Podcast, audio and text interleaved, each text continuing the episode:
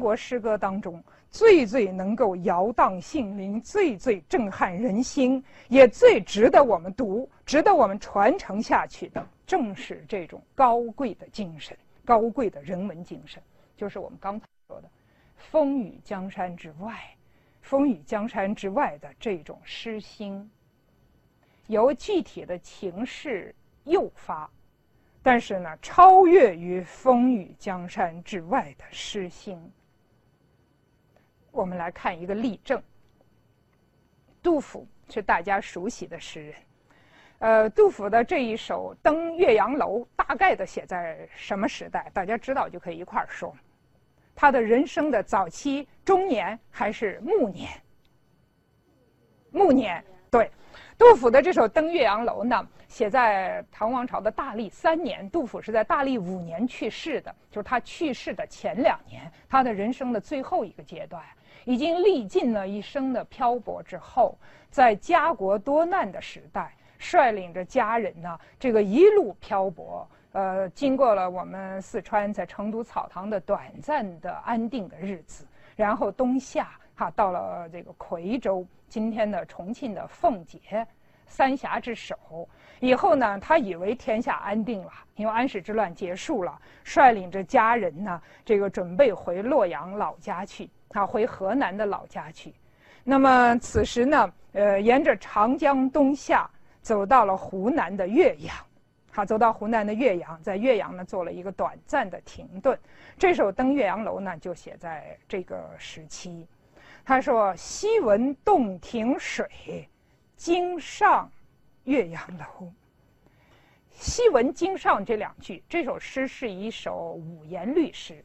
昔闻今上这两句呢，呃，我们传统诗学当中把它叫流水对，就是上下句形成一个像流水一样流畅的承递关系。啊，它不是平行的相对，是先后承递的。昔闻洞庭水，经上。岳阳楼，非常平实的一个开头，但是这里面呢有无限沧桑之感。为什么这样说？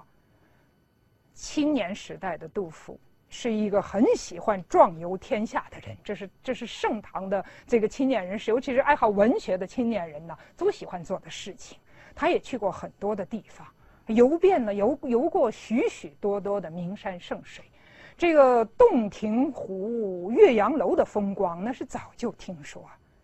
青年时代鼎盛状态，就听说洞庭的壮观。那么今天呢，终于登上岳阳楼来欣赏洞庭湖了。昔闻洞庭水，今上岳阳楼。这个里面呢，感情有欣慰，又有无限的沧桑。因为昔闻到经上之间啊，杜甫这个人几乎已经走完了他的一生，啊，他已经从一个呃满怀着壮正壮壮志豪情的那么一个大唐的典型的一个青年人，走到了一个暮年的，经历了许多战乱、许多人生艰难的一个人生的暮年，走到了这样的状态。所以呢，一个暮年衰洒的一个老人登上岳阳楼，面对着从年轻的时候就听说过的、就想象了许多回的八百里洞庭的壮观风光，他是什么感受？第二联写景：吴楚东南坼，乾坤日夜浮，非常壮观。啊，这是咏洞庭湖的名句。昔闻洞庭水，今上岳阳楼。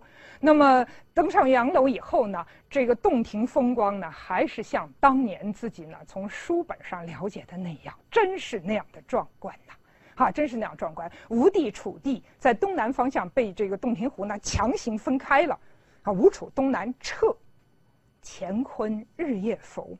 因为《水经注》的湘水这部分说，这个洞庭湖壮观到啊，日月出没就好像从洞庭湖中浮出来一样，所以乾坤日夜浮是写实，也是用典，也是用典。吴楚东南坼，乾坤日夜浮。那么接下来我们看第三联，大家的感情上啊，刚才那样的豪迈，读到第三联时候，我们有什么感觉啊？是不是好像正在高亢的时候，一下坠落下来？亲朋无一字，老病有孤舟。洞庭湖依然是那么壮观，是吧？甚至于比想象中的还美，还要豪迈，还要壮阔。但是自己呢，已经从西文那个时代呀，充满着很多浪漫的奇思幻想的那样的一个青年时代，走到了真正的人生的暮年。自己现在落到什么地步？亲朋无一字，老病有孤舟。这个是不需要解说的，这个里面的沧桑之感呐，从字面上就读得很清楚。但是杜甫所以之为杜甫，杜甫所以能够表达呢超越具体的某一事件之上的这种风雨江山之外的这种情怀，我们还从尾联当中呢得到更深的感受。他伤感固然伤感，亲朋无一字，老病有孤舟，但是最痛苦的是什么？最伤心的是什么？戎马关山北。戎马关山北指什么？战争，对，指战争。戎马关山北，指北关山筋骨乱。关山之北呀。北方的战乱还没有停止，安史之乱呢，看起来表面上好像平息了，其实许许多多的祸乱在中国大地，尤其在北方大地啊，祸乱丛生，北方就没有安宁。这个呢是超越了家乡，虽然杜甫的家乡在河南，哈，在北方，但是整个的北中国没有安宁，北方还在打仗。中国什么时候才平定？唐什么时候才得到真正的安宁？要戎马关山北，这才是杜甫最伤心的事情。因此呢，想到这个地方，有个人有一己一家的这种痛苦，一个人的这种悲酸，想到了整个国家的这种破败、这种动乱，衰老的老年的杜甫靠在岳阳楼的窗边儿，轩窗边上，凭轩涕泗流。涕是什么？眼泪啊，眼泪。陈子昂说：“那个登幽州台歌，独怆然而涕下。”四是什么？鼻涕。对，涕泗交流啊，是哭得非常的伤心，哭得极为不顾形象，伤心到极点的状况。我们知道，杜甫是一个善于控制情感的人。安史之乱当中，呃，他写《哀江头》。长安城都被叛军占领了，第一句话叫什么？少陵野老怎么样？吞声哭。那么此时到了一个晚年的杜甫啊，他的那个情感啊，站在岳阳楼上啊，这个国家的这种破败这么多年啊，战乱都没有安定下来，他的痛苦啊，实在不能压抑。戎马关山北，凭轩涕泗流。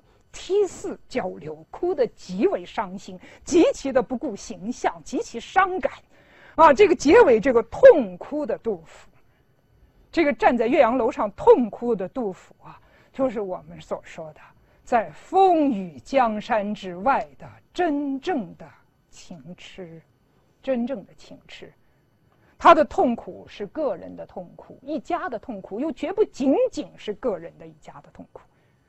而诗歌当中要写个人痛苦，要写一己的痛苦，但是能够超越风雨江山之外，有那种万不得已的这样的一种感情呢，上升上去、升华上去的感情，它就是最能打动人的。所以，这就是我们说，我们学习阅读中国诗歌，他体会的呢是诗人的诗心，学习和传承的是这样的一种高贵的一种人文精神，啊，这种高贵的人。我们学习中国诗歌呢，呃，还在享受诗意的生活，培养高尚的情操和高雅的情趣。啊，高尚的情操和高雅的情趣。这里呢，我们举一点简单的例子，大家都很熟悉的中国诗歌的开端是什么？《诗经》啊，诗三百篇。那么，《诗经》当中呢，这样的一种诗意的生活、高尚的情操、高雅的情趣，我们都找得到。你看，青青子衿，悠悠我心。纵我不往，子宁不嗣音？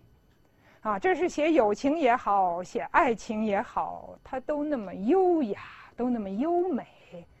啊，那个穿着那个青色衣领的衣服的那个读书人呐，那个书生啊，他就悠悠的我心，他是我心千计的人，悠悠我心，好，我心千计之人，啊，即使我没有去找你，你为什么不捎个信来呢？你看，把一种很寻常的怀念写得这么悠然，这么美呀！蒹葭苍苍，白露为霜。所谓伊人，在水一方。溯洄从之，道阻且长；溯游从之，宛在水中央。秦风中第一篇缥缈之作，好，国风中最缥缈的一首作品，陕西民歌。呃，写爱情，呃，一般人认为是写爱情的。那么，无论是男性的思念女性，还是女性的追慕男性，在这首诗中表现的都是那么美好。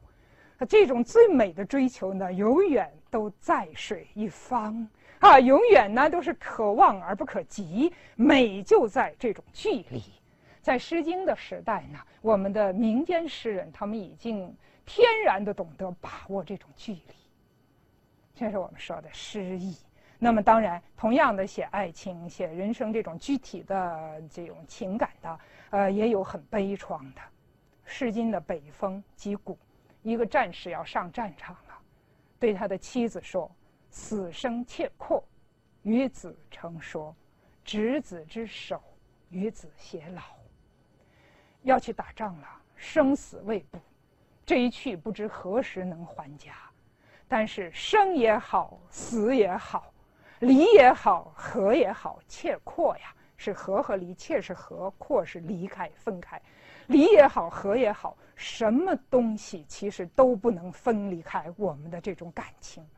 死生切阔，与子成说，我在这里呢，和你立下誓言，既执子之手，必与子偕老。离也好，合也好，生也好，死也好，我一定和你偕老。这种感情既悲怆又动人，因此呢，这个呃，以后呢，这个南朝的大文学家刘勰，在他那部非常重要的文艺批评著作《文心雕龙》的宗经篇，他谈论《诗经》的时候呢，他给了这样的八字评语，啊，说的很妙，说温柔在宋，最富深中。温柔在宋，最富深中。温柔呢，是一种表达的这个情感的那个节制的方式，中和之美，啊，中和之美。诗呢是可以唱可以诵的一种音乐文学，温柔在宋是最富深中，最富啊，它最能够贴近，最能够体验，中是中心，我们最深的内心。诗呢，那样的朗朗上口的、温柔的诵读出来的东西，它其实呢是最体贴我们最深的情怀的，哈，最体现我们最深的这种情怀。这就是温柔在诵，最富深中。这种温柔在诵，最富深中的这样的一种传统呢，在我们中国诗歌当中一直延续下去。好，即使写一些非常具体的情感啊。它总有一种超越具体的那种打动人心的地方。举一个小例子，《花间集》，这是晚代呃五代时期的一部词集。《花间集》中有一位词人牛希济，牛希济的一首小词呢，写一对有情的青年分别告别的时候，这个女孩子呢含情脉脉，含着泪呢对她的情郎对男子说。记得露罗裙，处处怜芳草。这是一个联想。记得露罗裙，处处怜芳草，多温柔，多委婉，多深情啊！啊，告别的时候千言万语都说尽了，执手相看泪眼竟无语凝噎。最后呢，补一句。在这个男孩子要走了、要远去了走的的时候呢，这个女孩子不忘叮嘱一句：“请你记住我今天早晨穿的这条绿裙子。以后呢，如果你想起我的时候，你对你脚下的那个小草啊，绿色的草啊，都要怜惜一点，别踩上去。你看，对那个能够引起对这个女孩子离别时候穿的绿裙的那个绿色的草都要怜惜。那么，对这个人的真爱。”对这份情感的珍重，还用说吗？还用说吗？何等的温柔，何等的含蓄，何等的深情啊！什么叫温柔在宋，最负深中？这种传统呢，延续下去了。当然，同样的写情感呢，也有另一种表示方式。北宋的大词人晏殊，好，晏殊呢是一个胸怀很开朗的一个词人，所以呢，他在写爱情的时候呢，确实别开生面，跟别人呢不大一样。满目山河空念远，落花风雨更伤春，不如怜取眼前人。我们有同学呢会心的一笑，确实很精彩。好，确实很精彩。人生呢有许多的局限，人生有许多的不如意。那么满目山河，山川萧萧，你怀念远人，怀念远人，这份远人带着一份远去的情感，它是爱情也好，它是友情也好，带着一份远去的东西。那么满目山河，空念远，这种怀念呢是没有用的，空泛的。好，空念远。再加上呢季节的关系，落花风雨更伤春，还不如回到眼前，珍重当下，不如怜取眼前人，啊，这是另一种精彩，另一种最富深中的一种温柔的诗，啊，不如怜取眼前人。因此呢，说到这儿呢，我们可以做一个总结了。咱们谈诗心这一章，诗是感悟人生、直指人心的。诗是滋养情感、温润心灵的，因为有不少朋友经常说，那些老师们在谈论这个问题，说读诗呢是提高情商的，啊，它不是提高我们的智商，它是提高我们情商，这个滋养情感、温润心灵。诗呢是高贵而寂寞的，它高贵而寂寞的。呃，朱弦一佛遗音在，最是当年寂寞心。这是元好问说柳宗元，其实呢也是说许许多多的诗人，包括屈原，包括杜甫。它是高贵的，是寂寞的。